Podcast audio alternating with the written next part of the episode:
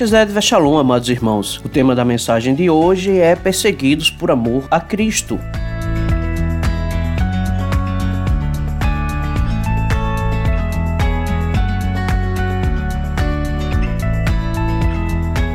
Nosso texto de hoje encontra-se em Mateus 5, versículos 11 e 12. E diz assim a palavra do Senhor: Bem-aventurados serão vocês quando por minha causa os insultarem, os perseguirem e levantarem todo tipo de calúnia contra vocês. Alegrem-se e regozijem-se, porque grande é a sua recompensa nos céus, pois da mesma forma perseguiram os profetas que viveram antes de vocês.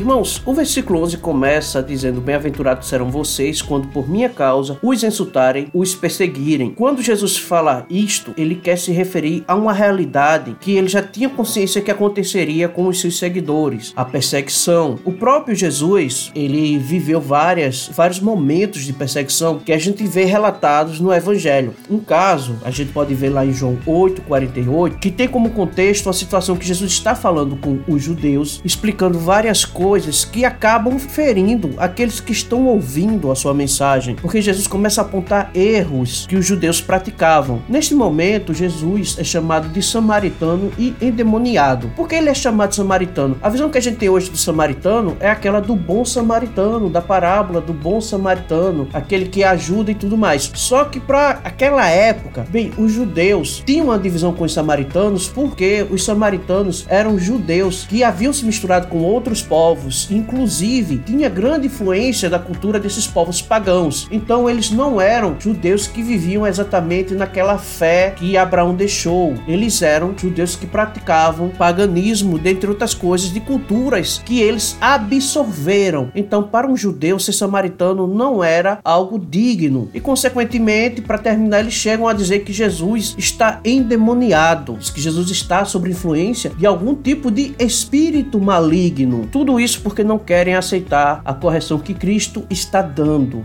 Já em João 10, nós temos a parábola das ovelhas no aprisco e Jesus ser o bom pastor. Nesse contexto, o que acontece é um pouco diferente. Aqueles que estão ouvindo começam a se dividir em opiniões diferentes. Alguns, por terem visto o milagre do cego voltar a enxergar, estes aceitam de bom grado a mensagem que está sendo dada de uma maneira amistosa, né? alegando que Jesus não poderia ser endemoniado porque ele estava curando pessoas. Já um outro grupo de judeu ainda não consegue aceitar que Cristo é um enviado de Deus, do Pai, e continua a acusá-lo mais uma vez de endemoniado, chamá-lo de louco. Nós devemos lembrar que naquela época muitos eram os judeus que não estavam aceitando a ideia de Jesus ser o Cristo, de ser enviado de Deus Pai, de estar ali para salvar os judeus. Em Mateus 27, dos versículos do 39 ao 44, a gente vê aqui o ápice da zombaria, do, do escárnio, dos insultos contra contra Cristo, porque aqui já vemos a preparação de Cristo para a crucificação. Neste trecho aqui, Jesus está preso e sendo torturado pelos soldados. Bem, Jesus ali já havia levado as chicotadas, perdido boa parte do, do couro das costas, e havia, para quem não entende, ser escarnecido é exatamente isso: ser deixado em carne viva, você arrancar o couro e ser deixado em carne. Então Jesus estava com as costas já quase sem pele, em carne viva. Depois dessa surra, que fizeram? Pegaram um manto escarlate, provavelmente algum tipo de capa pertencente a um dos soldados, colocaram nele para imitar o manto púrpura que os reis usavam, substituíram a coroa pela aquela coroa de espinhos, e apesar do que a gente vê por aí, os espinhos eram para dentro. Quando colocado na cabeça de Jesus, pressionado, cortou a sua cabeça, fez com que ele sangrasse. O cetro foi substituído por um pedaço de cana, e em vez de ser homenageado com um beijo, bem, cuspiram na sua face,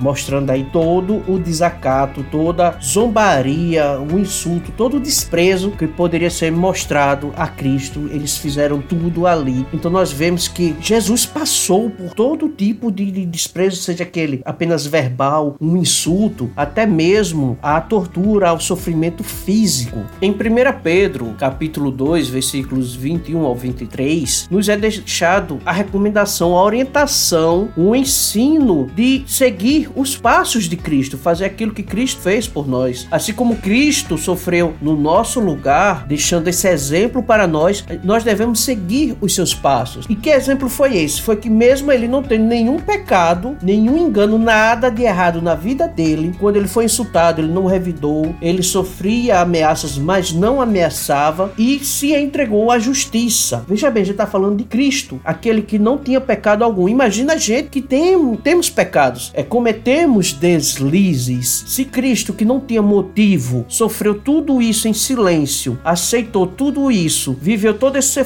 sofrimento por nós, imagina a gente que comete erros, que temos pecados, que precisamos ser corrigidos. Então nós devemos também seguir este exemplo de não amaldiçoar quando formos amaldiçoados, de não querer nós mesmos ir atrás da vingança. De acordo com Romanos 12, 19 e 20, a vingança pertence ao Senhor, ou seja, Cristo é quem vai julgar aqueles que estão condenados. Não é nossa função. A nossa função é trabalhar para que essas pessoas, mesmo desejando o nosso mal, elas não venham a sofrer esse mal. Esse trecho mesmo da Bíblia diz que se seu inimigo tiver fome, você deve dar-lhe de comer e não deixá-lo padecer.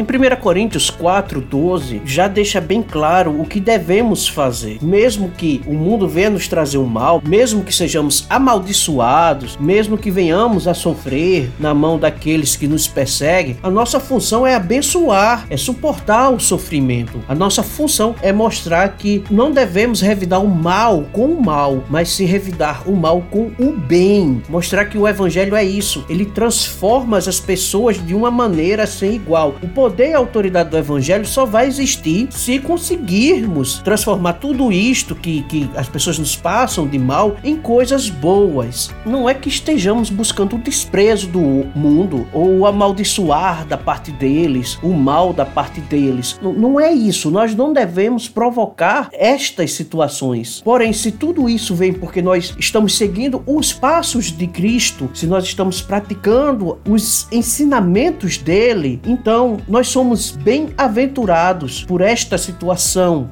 No final deste versículo 11 ainda diz: Se levantarem todo tipo de calúnia contra vocês. Algumas versões podem trazer todo tipo de mal contra você falsamente. Nós temos que deixar uma coisa bem clara com relação a isso. Não sejamos leigos em achar que somos abençoados sempre que alguém nos condena, nos maldiz, nos amaldiçoa, seja lá qual seja o motivo. Irmãos, se nós estamos dando espaço, cabimento, motivo para ser injuriado, para ser perseguido, não é disso que esse versículo está falando. Você não está sendo bem-aventurado, você não está sendo feliz em sofrer essa perseguição. Ela diz aqui é quando as acusações são falsas, quando estão nos amaldiçoando, nos perseguindo por motivos falsos. Então não adianta tentar provocar a situação ruim para depois tentar receber essa bênção que está nesse versículo de Mateus 5:11. Não é sobre isso que Cristo Cristo está falando não é qualquer situação de perseguição. Ele está falando apenas de momentos que somos perseguidos por amor em Cristo e somos acusados falsamente pelo mundo. Muita gente gosta de hoje em dia se vitimizar, né? comete erros, falhas, não querem ser corrigidos e gostam de usar a Bíblia para justificar o seu erro e joga esse versículo para dizer: estou sendo bem-aventurado porque estou sendo perseguido por amor a Cristo, porque eu não fiz nada. E muitas vezes faz, mas tenta esconder o erro das pessoas. Só que não esconde de Cristo. É Ele quem vai julgar se você está sendo bem-aventurado ou não por causa daquela perseguição. Então, não provoque. Não seja aquele irmão chato, não seja o irmão vitimista, não seja aquele irmão milindroso achando que ser perseguido por amor a Cristo é isso. Não. Ser perseguido por amor a Cristo e ser acusado, caluniado é quando o mundo, o acusador, o adversário faz isso de maneira falsa. Deus é justo e se você busca a maldição, maldição, se você busca a injúria, se você busca o castigo, não pense que Deus vai simplesmente passar a mão na sua cabeça e admitir isso daí como sendo uma coisa normal. Não, Deus é justiça. Esse versículo deixa bem claro quando ele diz assim, por minha causa, né? Por amor a Cristo. Quando essa perseguição ela é motivada porque você tem seguido os ensinamentos de Cristo. A gente não deve estar procurando essas coisas, não devemos fazer por onde ofender as pessoas, ser cruéis com ela ou, ou tratá-las com severidade para depois sermos perseguidos. Não, nós não devemos fazer isto. Mais uma vez, eu estou lembrando que não é para fazer isso. E depois de, de fazer a ofensa, a acusação, tentar se justificar através de religiosidade, porque é minha religião, porque a minha fé diz isso. Não é isso, irmãos. Nós não devemos repugnar ou ofender as pessoas e depois tentar se justificar no evangelho. Nós devemos realmente estar fazendo por amor a Cristo, não para buscar o reconhecimento, não para buscar o crescimento, não para buscar bênçãos, mas estar pregando o evangelho por amor a Cristo. Então, mesmo que aquela palavra seja uma palavra que possa machucar a pessoa, a gente não está tentando provocá-la, mas é tentar explicar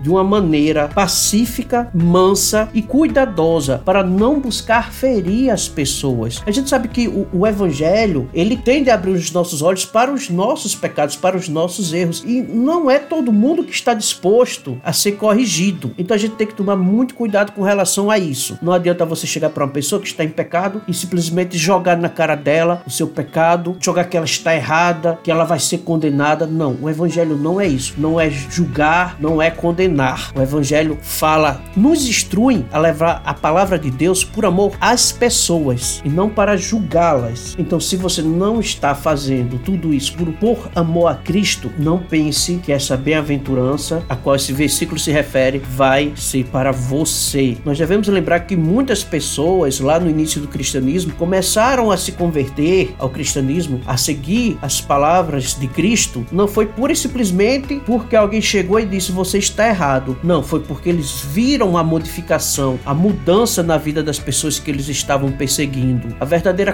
conversão, ela não está atrelada a versículos que você decora, a ensinamentos que você decorou, mas o verdadeiro evangelho está atrelado à mudança na vida. Então, se as pessoas não veem mudança, não vai ser através de acusações, de julgamentos que elas vão entender o cristianismo e se converterem à palavra de Deus. E o versículo 12, ele encerra a mensagem deixando bem claro a recompensa daqueles que passam pela perseguição por amor a Cristo. Alegre-se e regozije-se, porque grande é a sua recompensa nos céus, pois da mesma forma perseguiram os profetas que viveram antes de vocês. Quando ele diz aqui alegre-se, regozijem-se, é para a gente considerar o seguinte, que o sofrimento por amor ao evangelho, o, os nossos problemas que nós vamos enfrentar pelo amor ao evangelho, que isso, isto está bem claro na palavra de Deus, nós não devemos estar nos lamentando porque estamos passando por isso, por esse momento de provação, por esse momento que traz alguma dificuldade, mas devemos encarar isso como um momento de crescer, uma oportunidade de melhorar, agradecer a Deus até por esses momentos difíceis, tratá-los como bênçãos, porque eles nos deixam mais fortes. Esse texto deixa bem claro que grande é a sua recompensa no céu. Nos, no princípio da igreja, nos primeiros anos, quando o evangelho começou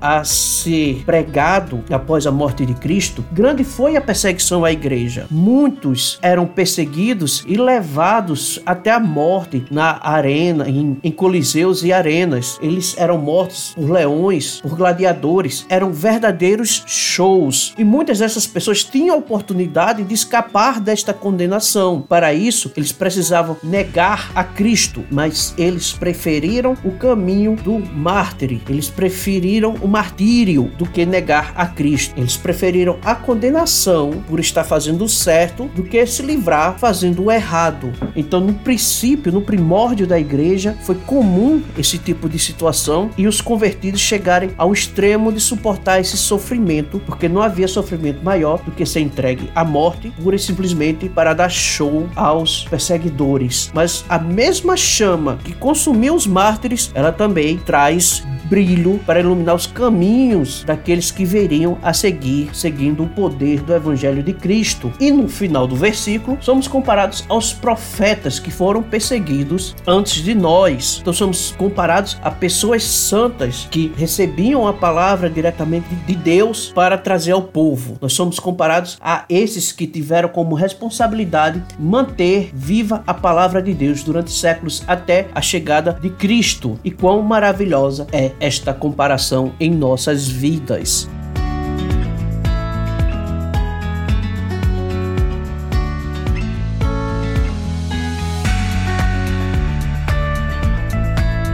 Irmãos, antes de encerrar esta mensagem, eu quero deixar a recomendação do texto que se encontra em 1 Pedro, capítulo 3, versículos do 13 ao 18, que diz assim: Quem há de maltratá-los se vocês forem zelosos na prática do bem? Todavia, mesmo que venham a sofrer, porque praticam a justiça, vocês serão felizes. Não temam aquilo que eles temem. Não fiquem amedrontados. Antes, santifiquem-se em Cristo como Senhor no coração. Estejam sempre preparados para responder a qualquer que lhes pedir a razão da esperança que há em vocês. Contudo, façam isso com mansidão e respeito, conservando boa consciência, de forma que os que falam maldosamente contra o bom procedimento de vocês, porque estão em Cristo, fiquem envergonhados de suas calúnias. É melhor sofrer para fazer o bem, se for da vontade de Deus, do que por fazer o mal, pois também Cristo sofreu pelos pecados uma vez por todas, o justo pelos injustos, para conduzir-nos a Deus. Ele foi morto no corpo, mas vivificado pelo Espírito. Este texto deixa bem claro o que devemos fazer como cristãos. Mais uma vez, é melhor sofrer pelo bem do que praticar o mal. Tudo isso de acordo com a vontade de Deus. Tudo que fizermos que seja com mansidão e respeito, que é algo que tem faltado muito nessas últimas gerações. O respeito ao próximo, conservar a boa consciência, o bom pensamento, de forma que as pessoas só possam falar mal de você só se for contra os seus bons procedimentos. E isso acabe gerando vergonha por causa das calúnias, das mentiras. Irmãos, a Bíblia aqui mais uma vez nos recomenda estarmos prontos para as adversidades, para os questionamentos, para todo tipo de injustiça que sofreremos por amor ao Evangelho por amor a Cristo. Esta mensagem é muito atual hoje em dia, porque apesar do Brasil não ter aquela perseguição da igreja como a gente vê na Ásia, na janela 1040, onde as pessoas são mortas, no Brasil há uma certa perseguição à igreja, não agindo com violência em atitudes na maioria dos casos. Não, não é isso. É muito raro alguém sofrer algum tipo de violência física por amor ao evangelho no Brasil. Porém, nós temos sido cerceados com o passar do tempo muitas coisas que aprendemos no Evangelho hoje em dia é tido como sendo algo opressor, algo que discrimina as pessoas. A Bíblia já foi chamada de livro homofóbico. Hoje em dia, ser cristão pode gerar problemas para as pessoas. Muitos tentam usar o fato do Brasil ser um país laico para hostilizar os cristãos, não entendendo o que quer dizer um país laico. Figuras públicas são visivelmente, escancaradamente perseguidas quando se dizem cristãs seja elas artistas, a políticos, não importa. As pessoas têm hostilizado os cristãos, muitas vezes por influência da mídia, que nos pintam como opressores, como pessoas que querem assumir o poder da nossa nação para prejudicar aqueles que não são cristãos. Então, irmãos, foi por isso que eu trouxe esta mensagem para também deixar claro como devemos agir. Não devemos fazer como as tendências do mundo têm feito, agir de maneira violenta, protestos violentos, revidando o mal com mal, ameaçando. Não é isso que o Evangelho nos ensina. Nós devemos combater o bom combate à luz do Evangelho para que não caiamos nos mesmos erros que o mundo cai. Então, irmãos, para encerrar, eu quero deixar bem claro que não adianta dizer que não há uma perseguição à igreja se censuram aquilo que a igreja quer ensinar, se censuram aquilo que o Evangelho traz para as nossas vidas. Porque se censuram nossas atitudes, então estão nos nos censurando, estão nos perseguindo. Mas isto não deve ser motivo de lamúria, de tristeza. Não, muito pelo contrário, é sinal que a luz está incomodando as trevas. Então, alegremos-nos, irmãos, quando estamos sendo perseguidos por amor ao Evangelho, por seguirmos Cristo. Então, vamos agir como Cristo agiu.